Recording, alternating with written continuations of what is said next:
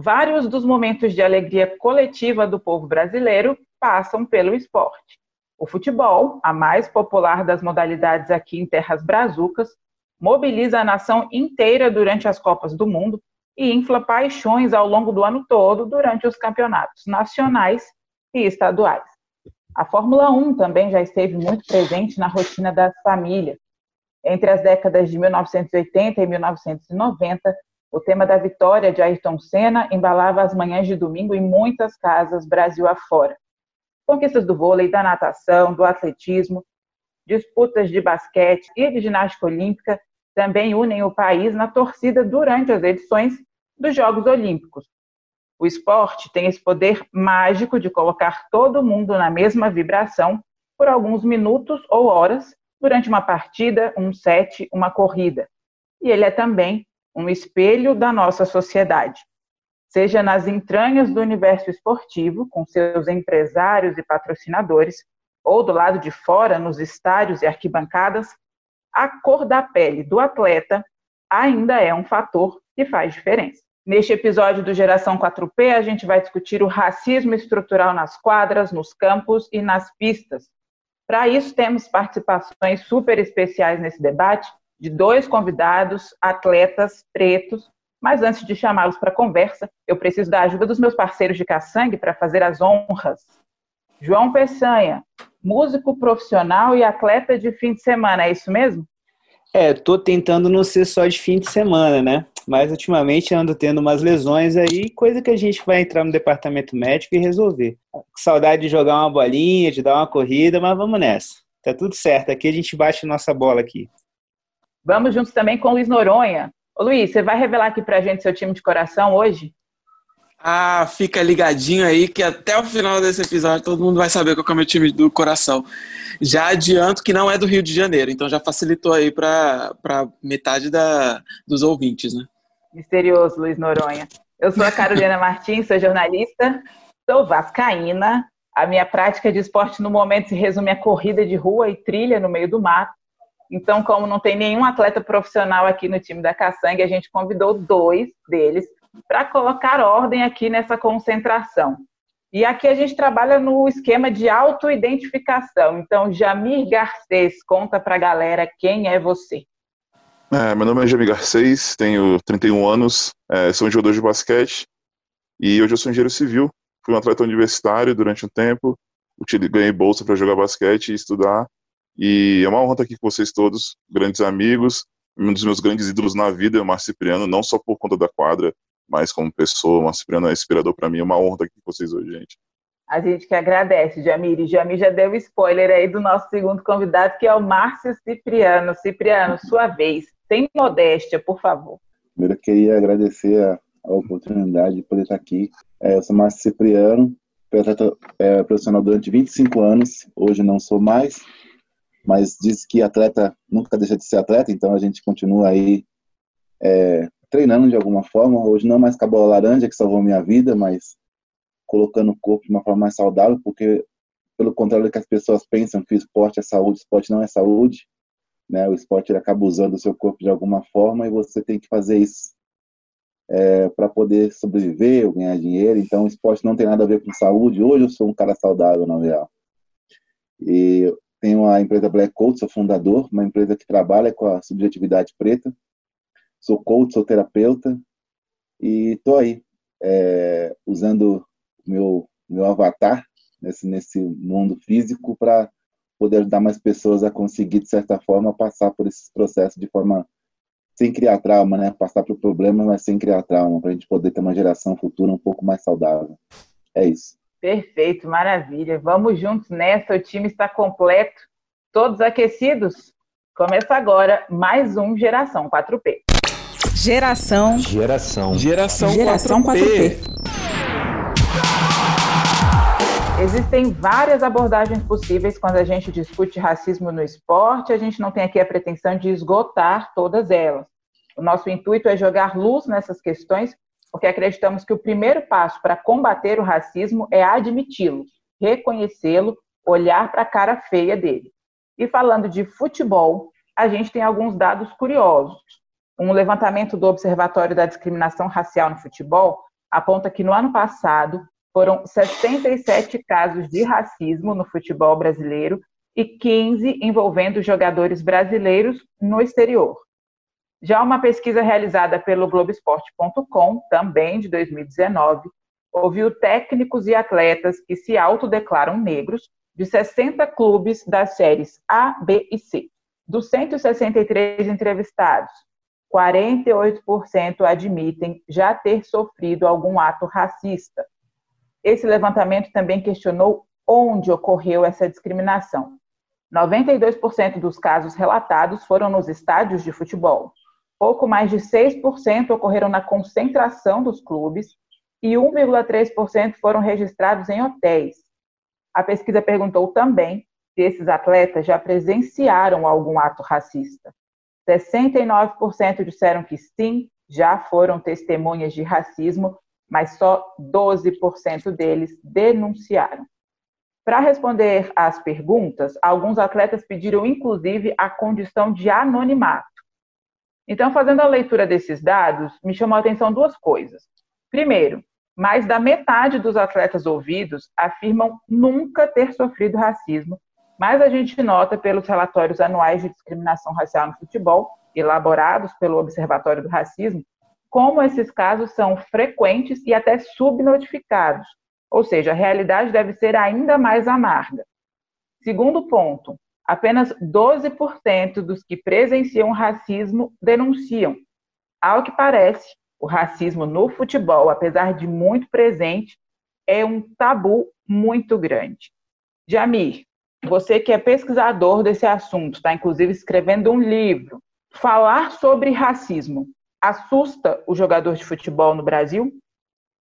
Bastante, bastante. Eu acho que o grande problema é, é que o futebol brasileiro, no fim das contas, é dominado por pessoas brancas, sabe? A gente não tem donos de time negros, a gente não tem dirigentes negros. E aí, eu acho que historicamente o esporte nacional tem um problema de da representatividade, por exemplo. O esporte chegou aqui através de um, de um cara branco que tinha a oportunidade de fazer universidade de fora. E aí os pretos não tinham esse lance de poder. O esporte era um lance de, de lazer, né? Os pretos não tinham espaço para isso. Quando os pretos começaram a ser utilizados, é, foi quando eles começaram a enxergar os pretos como grandes atletas, com corpos muito fortes e tal. Mas o preto nunca pôde se posicionar e realmente jogar o esporte, sabe? Ele sempre foi meio que deixado de lado.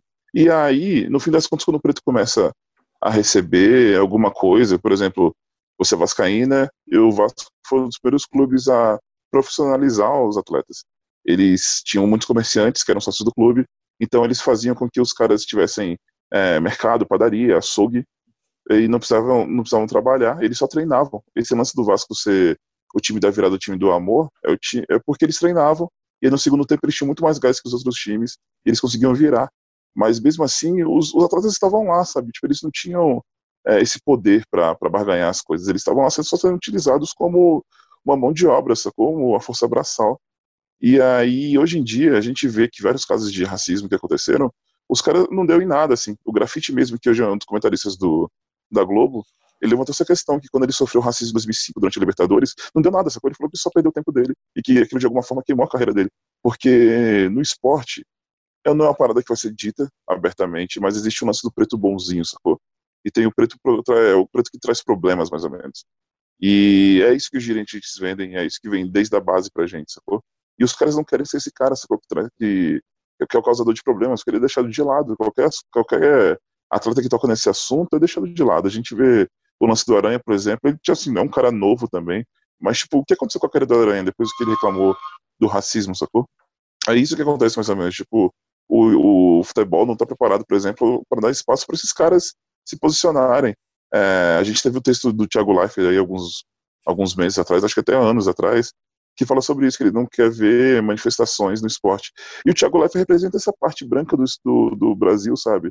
Que quer o esporte apenas como entretenimento, não quer como uma ação social, como uma forma de mudança. É, por exemplo, meu, meus maiores ídolos do esporte não são Jordan e Pelé, por exemplo, mesmo se não é jogador de basquete. Os maiores ídolos do esporte são Muhammad Ali e Karim do sacou? Porque foram caras pretos que utilizaram do seu grande poder na vida, é, influenciar muitas pessoas e usaram isso para defender a causa deles, sacou? Isso para mim é necessário. O atleta tem que lembrar que ele é cidadão, sim, não só um entertainer, no fim das contas. Pois é, é, você citou a questão do Aranha. Ele está numa campanha agora, né, é, tentando incentivar o engajamento dos atletas, e ele fala justamente isso, citando o próprio caso dele, né? É, como convencer esses atletas a se engajarem se o retorno que eles têm é, é prejudicial à carreira, né? Eles não têm o apoio dos dirigentes, eles não têm o apoio dos clubes, eles não têm o apoio nem da imprensa esportiva, né? Então, realmente fica muito Exato. complicado. Cipriano, você, você tem uma visão parecida? Como é que você analisa essa questão do engajamento do atleta é, é, para falar de temas que incomodam, como é o racismo? O racismo está em toda parte. Ele está no ar que você respira. Então é natural que na base de todas, todo sistema exista racismo, assim, não natural de ser naturalizado, né? Acho que é mais no comum do que acontece. O Brasil ele foi, ele foi um país muito violento na sua construção. E quando a gente esquece disso, a gente se espanta com certas coisas. Eu acho que isso não me causa mais espanto, porque se você olhar a história do Brasil, como ela foi constituída, o Brasil ele pensou nesse plano de, de, de governo e de colocar o preto nesse lugar. O negro nunca foi excluído da sociedade, na verdade, ele foi incluído da forma que a branquitude sempre quis, da forma que eles quiseram, sempre naquele espaço de subemprego, né, sempre naquele espaço de daquele povo sem alma, como eles sempre disseram, né? Tanto para poder é, validar o que eles fizeram, colocar a gente como objeto sem alma, né? E o preto foi pensado no Brasil dessa forma. Então, quando a gente é, olha para qualquer instituição, a gente sabe que a instituição é racista, né? É só um pouquinho de aprofundamento entende que que o racismo está em toda parte, tá?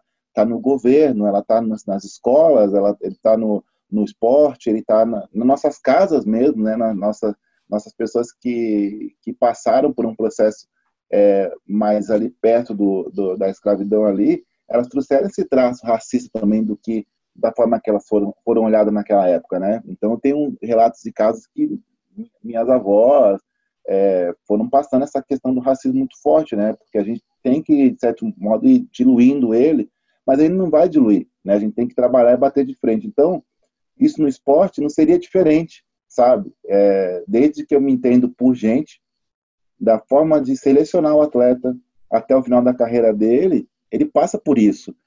E, o que eles reclamam é do racismo mais direto, que para mim, é, dependendo do tipo de pessoa que você é, você sente mais ou sente menos.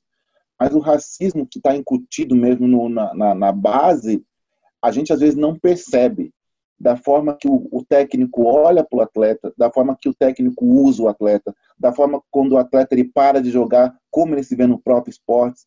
Quantos atletas negros é, no Brasil ainda viram técnicos? No basquete, provavelmente são poucos. Por quê? Porque o cara não se vê naquele contexto, o cara não se enxerga naquele contexto. Por que, que ele não se enxerga naquele contexto? Porque aquele contexto é um contexto branco, racista. Às vezes ele nem sabe por que, que ele não leva a carreira adiante, mas ele não consegue se ver e quantos lugares que a gente não se vê. E isso é aquele racismo que a gente não percebe, que hoje está sendo mais falado, hoje está sendo mais percebido. É, hoje a voz negra no esporte está mais forte, devido aos grandes atletas estão estão tomando posicionamento. Isso é importante que aconteça para que a gente possa entender também que falar sobre isso não vai ser mais o chato, como muitas vezes eu fui considerado, né? O, o cara que sempre problematiza as coisas onde não tem, não existe, porque essa falsidade do, do, da, da, democracia racial no Brasil é muito forte pela Constituição do Brasil, né? Então a gente pensa o racismo de várias formas e de várias faces, né? A Grace Passou, que é uma atriz brasileira muito muito incrível, ela fala que o nosso corpo é meio poliglota, ele teve que se adaptar a várias situações, né, para a gente poder lidar com as questões. Então, eu acho que é, que é muito comum, não é normal o racismo no, no, Brasil, mas ele é muito comum em várias camadas, e isso acontece com certeza comigo várias vezes, com o Jamir, acredito que várias vezes também, para quem jogou esporte profissional e sabe como é que é, né? E na música, aí falando do João Pessoa, também vai passar por isso, e passa por isso com certeza, né? E isso que a gente está falando de espaços, que são espaços que ainda a gente ainda é visto de uma forma melhor do que outros espaços. O Jamir, por exemplo, é engenheiro e na engenharia talvez ele não é visto de uma forma como ele é visto no esporte. No esporte tem utilidade para ele. na engenharia você já nem sabe. Sendo que a gente tem histórias de engenheiros que transformaram o Brasil e que esse racismo epistemológico apaga a gente. Então, eu, eu costumo dizer que atrás de toda a história do Brasil, toda a história, toda a história, no, no, no, seu, no seu pedacinho, tem sempre um preto, uma preta apagada.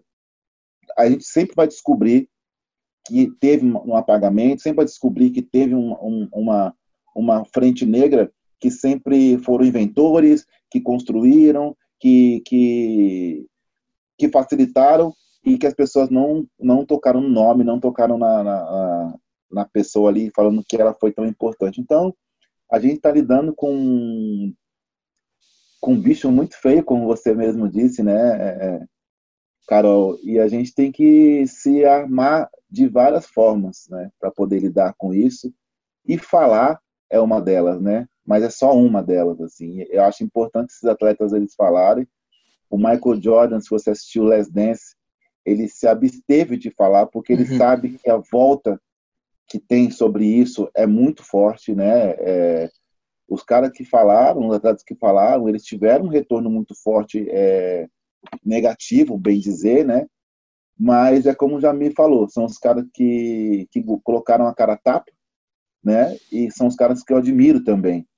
Mas a que custo? Né? A gente tem que pensar isso também, né? Os caras que eu admiro, por exemplo, o Malcolm X, que é, é, é um cara que eu admiro, Martin Luther King é um cara que eu admiro, Nina Simone é uma mulher que eu admiro. A que custo que eles também fizeram tudo isso e, e, e a vida deles como é que foi também, a, a, forma que foi, né? Eu quero pretos e pretas que estão na frente da militância, mas que não virem mártires, sabe? E como fazer isso? Esse é meu pensamento. Mas Cipriano tocou num, num, num ponto que eu acho que é chave, né? É, as pessoas às vezes têm a esperança de que a gente a gente está falando de coisas que estão inseridas no contexto social, né? É, o esporte está inserido na sociedade brasileira, né? Assim como a música que a gente pratica aqui está inserida na, na sociedade brasileira. Se a sociedade brasileira é racista, por que, que a gente espera então que o futebol seja o espaço democrático onde o racismo não vai existir, que o basquete seja o espaço democrático onde o racismo não existe, que a música seja esse espaço onde o racismo não existe. A gente sabe como é que o, o, o Cipriano bem falou, como, como ocorre esse essa paga, né? O Jami também comentou como ocorre essa paga no momento que a gente se posiciona. Como esse percurso da invenção desse Brasil, né? Desse Brasil que curte o, futebol, desse Brasil que curte o samba, coisas que eram é, o, o, futebol era uma coisa até vista depois de ter trazido de ser trazido de forma elitista passou a ser visto meio como um, fute, um, um esporte de operário, um esporte menor, né? É, e aí aquilo vai se popularizando nas classes populares, assim como o samba e outras expressões musicais, especialmente pretas, estavam ali se popularizando. E como isso foi e vira paixão nacional, né? E como isso foi apropriado nesse sentido de identidade nacional, né? Esse, esse, esse, uhum. Essa conversa que a gente já conhece. Mas aí entra um ponto que eu acho que, que Jami e Cipriano podiam comentar para a gente, que é, beleza, é, de que forma, então, esse. É, eu lembrei aqui de, de, um caso que eu acho muito interessante. Eu sou fluminense, né? E eu lembrei de um caso de um, de um volante do Fluminense, chamava Luiz Fernando. Ele ele estava no Fluminense aí uns, uns dois anos atrás e ele um preto retinto, né? E aí a, a reportagem com o cara era assim, nossa, mas Luiz Fernando na concentração ele não gosta de jogar videogame, né? Ele gosta de ler. Que livro você lê, Luiz Fernando? Ah, eu leio o Malcolm X, ele leu umas outras coisas, que ele lia umas coisas de psicanálise e tal. E aí eu acho que entra muito nessa, nessa quebra do estereótipo, né? Então, assim, você pode ser um preto na música, mas, pô, não vai ficar cantando essas coisas de racismo, não. Canta o amor, sabe? Canta a tranquilidade, canta a paz, canta que somos todo mundo irmão, né? Ah, você pode ser um preto no esporte até esse ponto aqui mas assim, a gente vai te colocar no seu lugar sempre, né? Então, assim, como é do ponto de vista é, do atleta, quando você tem esses momentos de fricção mesmo, que você rompe essa barreira, como é que é o. Vocês tiveram que calcular esse, o quanto que eu vou responder aqui, vou segurar aqui, porque assim, Cipriano, eu tô tendo o prazer de te conhecer agora, mas sei da sua, da sua carreira no rap e tudo mais. E o Jamir, eu conheço e eu, assim, pelo que eu conheço, eu imagino que ele tenha tido vários momentos desses de fricção, né? Como é esse momento, a hora H, quando a coisa acontece?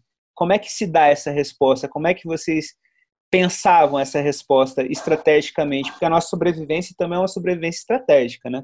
Não dá para botar a cara aí para jogo sempre, né? Tem um, tem um cálculo, né? Como é que funcionava isso para vocês? Bem, eu acho que é, é, é, muito delicado, muito delicado. A sociedade brasileira é, coloca o, preto como, tipo, você tem que estar agradecido por estar aqui ocupando esse espaço, por estar jogando basquete, sacou? Tipo, por estar jogando basquete, futebol, que for. Jogar, praticar algum esporte no Brasil é, é um privilégio de alguma forma. Porque é altamente elitista, sacou? Tipo, jogar basquete é uma parada muito difícil. Você imaginar por que nosso basquete não dá certo no, no Brasil, é porque é muito complicado. Se jogar futebol, você pega dois chinelos, então duas pedras, uma bola de meia com um jornal, isso você joga futebol. Agora você vai jogar basquete, você precisa de tipo, um professor, uma quadra decente, um tênis, uma bola de basquete. E aí isso faz o esporte cada vez mais elitista. E aí quando chega um preto lá, e esse preto é um cara consciente e tá cobrando alguma coisa, as pessoas falam, mano, o que você tá reclamando, velho? Você é preto, tá aqui, tá todo mundo te tratando bem. Tipo, eu escutei isso várias vezes. De onde é que você tá tirando isso daí, velho? A gente nunca trouxe, nunca tinha tratado mal aqui, sacou? Mas o racismo vem de forma sutil dentro do esporte. É, o racismo não é só tipo um cara chegar e te chamar de macaco, por exemplo. É, eu acho que o Márcio vai entender muito bem que eu vou falar agora, porque a gente até já teve esse papo algumas vezes sobre o lance tipo da relativização das dores, por exemplo. E eu tô falando de dores físicas agora. Tipo, mano, o cara pode ter uma lesão, tipo, já aconteceu comigo, eu estar num jogo contra o Flamengo, que eu jogava em Macaé na época, e aí, tipo, jogar contra o Flamengo era, sabe, o acontecimento do ano para os caras lá do interior do Rio. E aí, o, o, tinha esse primeiro lance do jogo, eu fui arremessar a bola, o cara colocou o pé embaixo do meu, do meu e aí eu caí, torci o tornozelo. Você realmente sentiu o meu, esse meu ossinho da lateral aqui do tornozelo bater no chão. E aí eu, eu encostei no banco assim, tipo, vai, querendo chorar já, tal, segurando a onda. E durante 10 minutos eu fiquei lá com o pé pra cima. E aí quando eu tirei a meia, tipo, tinha uma mancha preta no meu pé em 10 minutos, sacou? E aí os caras, pô, mano, você não manda igualzão, velho. Como assim? Você não pode sair do jogo agora. Não pode, tipo, isso não é nada pra você, sacou? Tipo, mano, você não tá machucado, véio. você é preto, sacou? Você aguenta essas paradas, velho.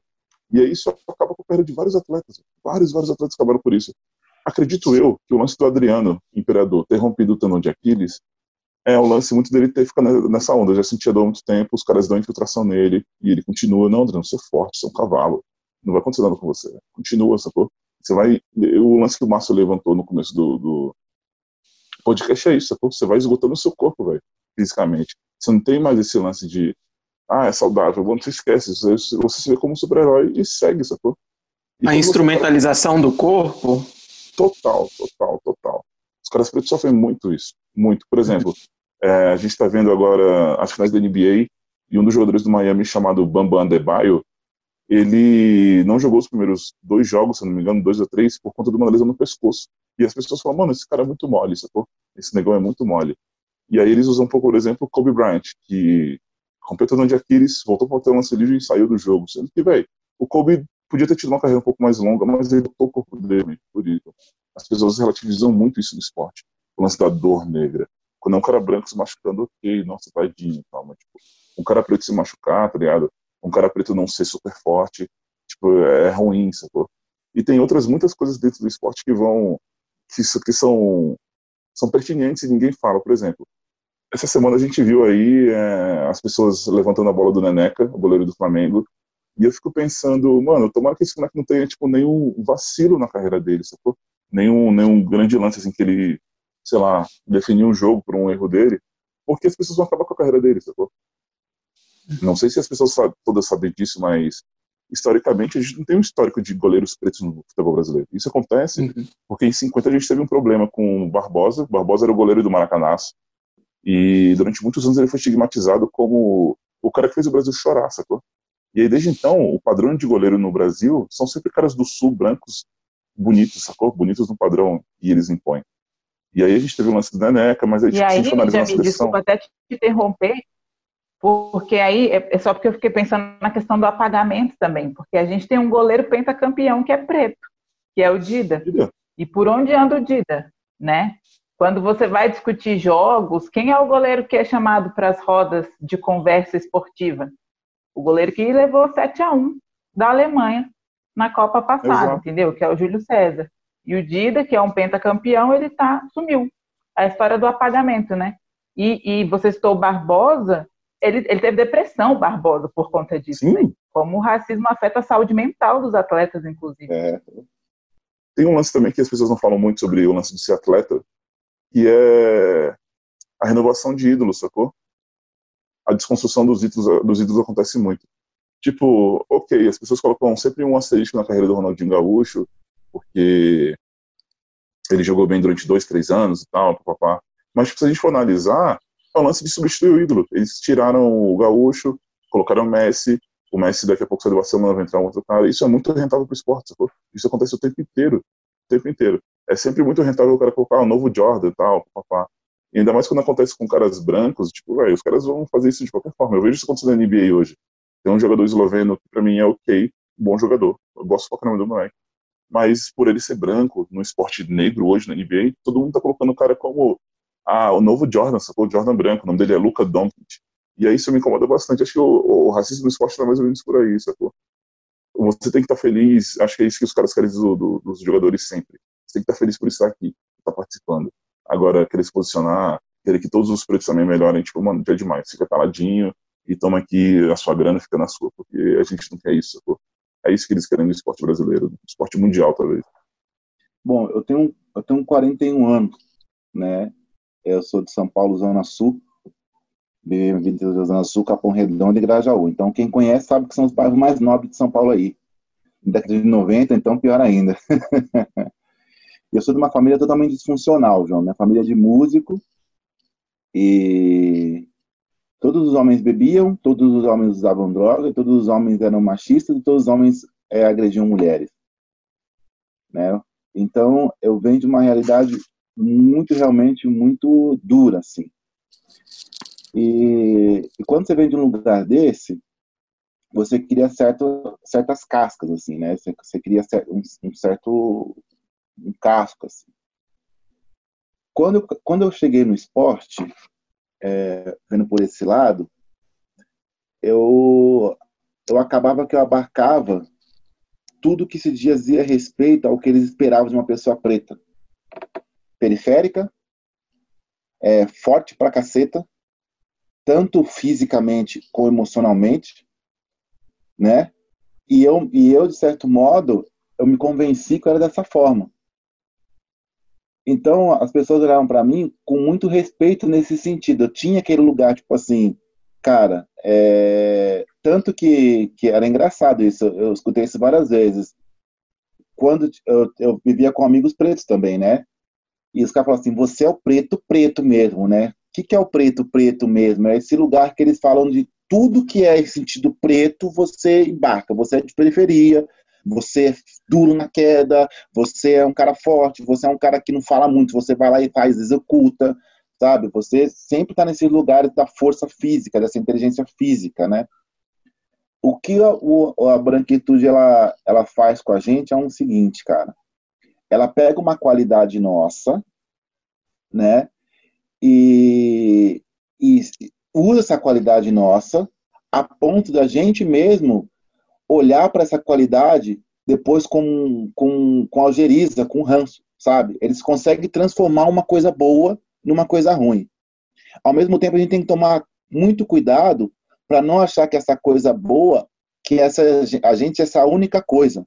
Essa, porque a racionalidade, essa inteligência intelectual, é, é, da forma de pensar o, o, ser humano, ela é muito branca, né? A gente se enxerga pela uma ótica europeia. Não tem como, porque eles fizeram isso de uma forma muito brilhante, assim, e, e com requinte de crueldade. Eles, eles apagaram nossa história das intelectualidades, né? De uma forma de pensar o, o a subjetividade preta de uma forma é, mais sensível e trouxeram para essa racionalidade europeia colonizadora, que é aquele negócio eu penso, logo existo, sendo que África é eu sinto e logo existo. Então, é, a gente existe várias inteligências que a gente tem que tomar cuidado, que a gente permeia e que são usadas contra nós, assim, né? Então, no meu caso, no esporte, eu acabava que abarcava tudo isso. Esse cara que o Jamir fala, que é o cara que machuca pouco, que é o cara que não, que não quebra, que é o cara. Eu fui esse cara durante muito tempo mas é, essa visão é muito louca que até esse cara, eles exigem isso da gente, mas quando a gente é o que eles exigem, eles têm medo da gente. Por exemplo, eu tive um caso na seleção paulista que não foi nem comigo, foi com Alex Garcia. Alex Garcia todo mundo conhece, foi um cara que jogou na NBA e tal, não sei o quê. O diretor do basquete chegou para ele e falou para ele assim: eu estava na mesa, ninguém me contou. Falou assim: olha, eu nunca chamei você para a seleção porque eu achava que você era mau caráter. O Alex tinha 15 anos, acho que nem isso, acho que 16 anos. Aí eu fiquei olhando assim e pensei: como assim um mau caráter? Se ele não fala, se ele só joga, como que ele pode ser um mau caráter se eu nunca vi ele batendo em ninguém, nada? Mas era pelo estereotipo, porque o Alex era um cara forte, que jogava duro, entendeu? E logo, quando o cara olhava aquilo, falava, isso aqui é um ameaçador. Então isso aqui não pode representar o meu estado, o meu país, né? E aí depois ele cara fala, e, e tô vendo que é nada disso, você é, não é um cara assim, tal, não sei o quê. Eu fiquei olhando fiquei pensando, cara, como que uma pessoa, por uma ótica, julga o caráter de uma pessoa sem nunca ter visto essa pessoa ou falado com essa pessoa. É a ótica, de novo, branca em cima de um atleta preto, né, Exato. que que está aí no esporte em todos os âmbitos. Assim, essa questão da quebra, ela é muito, é, ela é muito difícil. Porém, eu falo, eu criei uma casca que sou, eu, eu sempre era meio que assim, cara, fala o que você quiser, entendeu? desde que você não me enche o saco e não, não interfira no meu trabalho, isso não vai me, me, me, me, deixar de lado, sabe? Então, por exemplo, eu era da música também enquanto eu jogava. Então tinha essa questão da leitura muito forte. Então os caras falavam assim, ah lá, lá vai Cipriano pegar um livro de novo para ler, chato pra caralho, para depois ficar enchendo o saco falando sobre os assuntos. Mas ao mesmo tempo que eu fazia isso, eles, eles criticavam, com o tempo eles foram entendendo e foram também entrando na mesma praia, assim, de começar a perceber que os diálogos são diferentes, a forma de abordar é diferente, entendeu? Então, acaba ganhando respeito com os atletas, assim, né? E acaba, quando você vira um ser pensante, você acaba ameaçando técnicos, né? Porque eles te, querem te colocar em lugares e você não aceita. Então, eu joguei com um técnico durante muito tempo da minha carreira, eu fui um dos melhores atletas desse técnico. Esse técnico foi da seleção brasileira e nunca me levou, porque eu era uma ameaça para ele certo modo. Ele queria me substituir de todo modo, o Jaime sabe disso, que é o Lula. Né? Então, eu fui o melhor atleta da, da, do Brasil e da do São Paulo. Ele fez uma seleção com 31 atletas, ele não me levou. Sendo que todos os atletas que estavam lá ficavam se questionando por que, que ele não está aqui se ele é o melhor de nós. Sabe? Tanto que isso acabou com uma carreira de um amigo meu, Jamie também sabe disso, que é o Lucas Costas, que Sim. ele se desiludiu com o esporte por causa disso, e ele foi por água abaixo, sabe? Porque ele não suportou como, como eu suportei na época. Por quê? Eu vou te falar uma parada. É, quando você não sonha muito alto, é, eu, eu falo, se eu tivesse sonhado na minha vida ir para a NBA, provavelmente teria ido. Mas eu não tinha nem a capacidade de sonhar para ir para a NBA.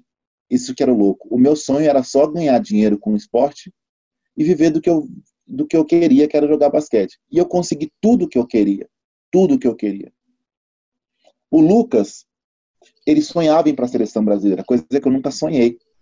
Então, quando para ele, ele percebeu que o lugar dele, porque ele tinha condição, ele, ele dependia do aval de outras pessoas e pessoas brancas, talvez ele nem saiba disso hoje, que é, é esse lugar, ele desiludiu, falou assim, como assim, eu sou, eu jogo bem, eu sou bom, eu, eu, eu sou o cara que resolve as coisas, né, e como assim eu não sou chamado? Para ele foi um golpe muito forte, sendo que para mim, como não era um sonho, eu falei, sabe uma coisa?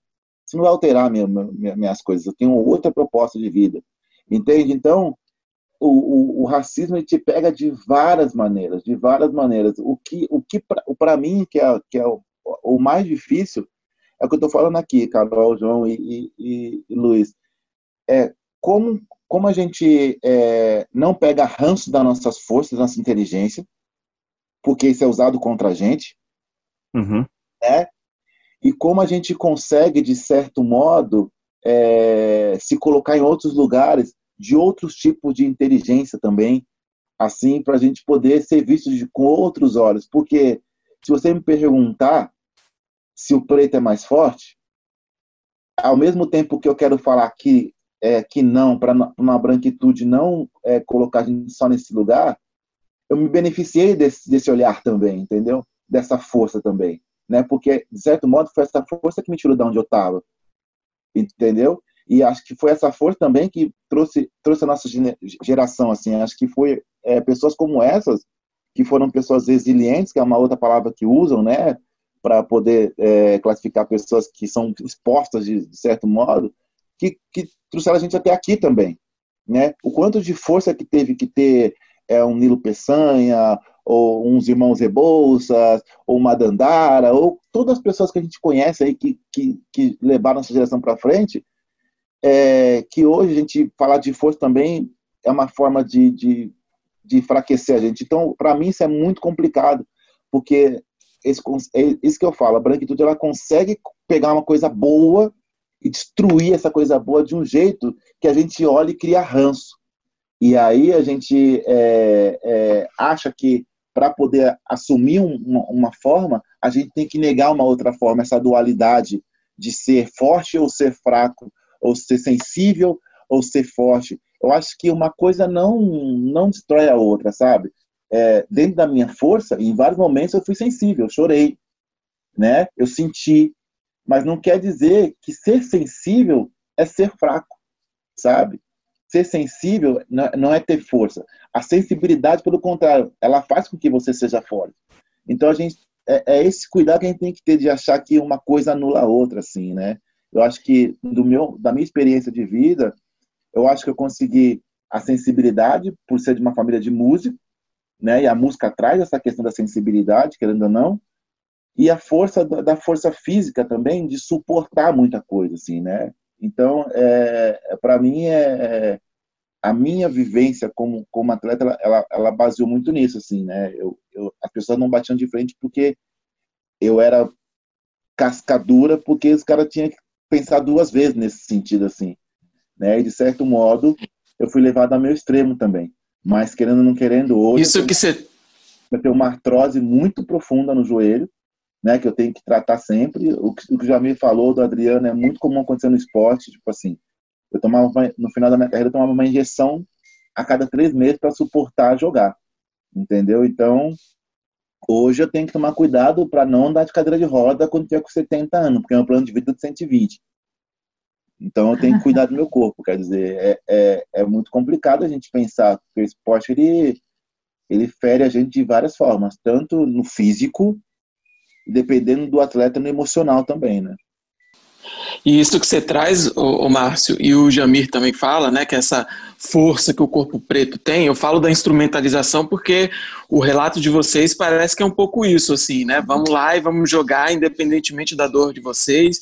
Se a dor é, é se a gente colocar numa escala, se a gente pudesse colocar numa escala, se a dor é um ou se a dor é mil, não interessa. Vamos aqui colocar um, um remédio A, um remédio B e, e, o João, quando ele fala dessa estratégia, eu acho que é legal porque você traz isso, né? Você coloca no seu relato e o Jamir também. Quando começa essa, essa conscientização e aí essa ressignificação, é aí que vocês dão o, o pulo do gato de vocês, né? E, e isso é um pouco difícil de, de, encontrar nos clubes, né? Seja no futebol, seja no, no basquete. Eu não sei se vocês concordam comigo, vocês acham que essa dificuldade é porque os dirigentes lá em cima e quem desse, seja o dirigente lá, o presidente do time, ou o técnico, é, sofre uma pressão muito grande de patrocinadores? Ou vocês acham que isso está junto com uma pressão, é, com um pensamento que já está ali arraigado, porque é toda uma diretoria branca? Por sinal, eu não, eu, vocês me corrigem se, se eu estiver errado, eu não lembro de um dirigente preto, então, em nenhum time, assim, vocês, vocês me corrigem. Você acha que é um pouco isso, Jamir? Eu acho que isso influencia bastante, influencia muito mesmo. Mas mesmo um dirigente preto, às vezes, ele é boicotado, né? Por exemplo, acho que no futebol, acho que três anos atrás a gente teve o Tinga, que foi extremamente eficiente como Rivaldo, diretor né? do, do Cruzeiro. Oi? Rivaldo também, né? Rivaldo também, Rivaldo foi presidente do, Mojimirim, Mojimirim, o time que ele jogou. Isso. Mojimirim, isso. Mas eu acho que, tipo, por exemplo, o Rivaldo não é um cara que se posiciona. Não. O Rivaldo, eu acho que o Rivaldo é o cara, é o perfeito atleta que os caras, que os dirigentes gostam no, no futebol, sacou? Ele se É o cara que só vai e joga. Mas, tipo assim, ele se posicionou, mas, por exemplo, na minha opinião, o Rivaldo, é um dos, o Rivaldo foi o melhor jogador do mundo, sacou? Foi ele o melhor jogador do mundo. E as pessoas sempre fizeram um pouco do que o Rivaldo fez, porque ele é esse cara meio low profile, né? Era o Uhum. cara que falava pra caramba tal. Quando, quando você ganha uma grana, você cria acessos que você cria uma ilusão que você aceita. E quando você cria essa ilusão que você é aceito, você, você automaticamente você entra no mundo branco sem perceber, cara.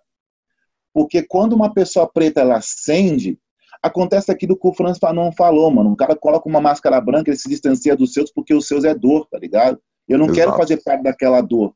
Então eu acabo, eu acabo me desassociando daquela parcela que sente dor quando, é, de- dependendo da consciência do preto que acende, nem todo preto que acende tem consciência. A gente tem que entender isso, porque consciência é construída. A, consci- a gente que trabalha com isso, a gente escorrega em muitos lugares. Imaginem que não trabalha em nada. Não vai, não vai. A gente não pode achar que todo preto é aliado, que todo preto está do nosso lado e que só porque o cara acendeu, o cara representa. Não é isso que funciona, é assim que funciona, tá ligado? Por toda que eu razão acho- inclusive, né, Absurdo. Cipriano? Isso até dificulta a percepção deles do racismo, né? Porque muitos estão Exatamente. sofrendo ali racismo naquele meio branco e falam, não, não, tá tudo certo, não tá É por- acontecendo nada, não. Carol, cria uma bolha. Muito, cria uma bolha muito. Ó, vou te falar, eu pesquiso esse tipo de comportamento. Eu, eu comecei a pesquisar, Carol, eu comecei a, a ficar triste. Porque toda pessoa preta que ascendeu, que eu conheço, que tô falando pessoas que ascenderam mesmo, pessoas hoje que você vai lembrar, não vou falar nome porque é chato. Pessoas que estão Uhum. no top do Brasil são pessoas que têm consciência zero de negritude. São pessoas que nem pensaram nisso num, num, num certo momento da vida delas. Passaram por situações, mas não é a questão.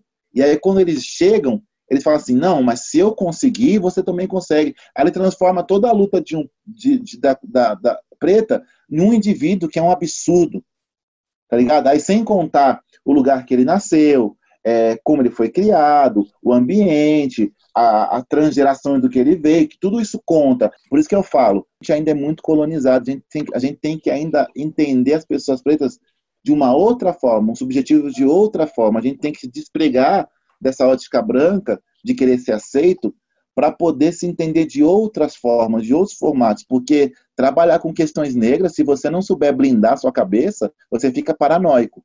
Porque no mundo que é todo violento com você e que te destrói, você acaba ficando paranoico. Aí entra uma questão que eu acho importante para todos nós. Tem um ditado africano que fala: não se mede a profundidade do rio com os dois pés. Porque quando você olha para o abismo, filho, o abismo olha para você. Tá ligado? E aí, o que, que você faz com essa dor toda? O que, que você faz com- quando você pega essa, essa, essa carga transgeracional, põe nas costas e fala assim: agora eu vou falar disso, eu vou estudar isso, e aí você vê, você não tem dinheiro de condução, você não tem dinheiro para comer, você não consegue se inserir num contexto de trabalho, você não consegue fazer porra nenhuma, porque você carrega essa carga pesadona. Quando a gente ajusta nossos óculos para ver só as dores, ah, amigo, é isso que você vai encontrar, porque ela tá em todo lugar. Que nem eu falei, o racismo tá quando você respira. Esse é meu pensamento também. Por isso que, assim, um cara que chega, uma mulher que chega, que não tem consciência, né? E uma pessoa que tem toda a consciência e que tá na merda. Como é que é o meu tempo, o meu termo disso? Como é que faz isso, entendeu? Essa é uma questão que a gente tem que pensar também. Como temos muita coisa para falar ainda, a gente vai continuar essa conversa na parte 2 deste episódio. Fica aí, não perca, pois tem muita coisa boa que foi falada pelos nossos convidados. Geração. Geração. Geração, Geração 4P. 4P.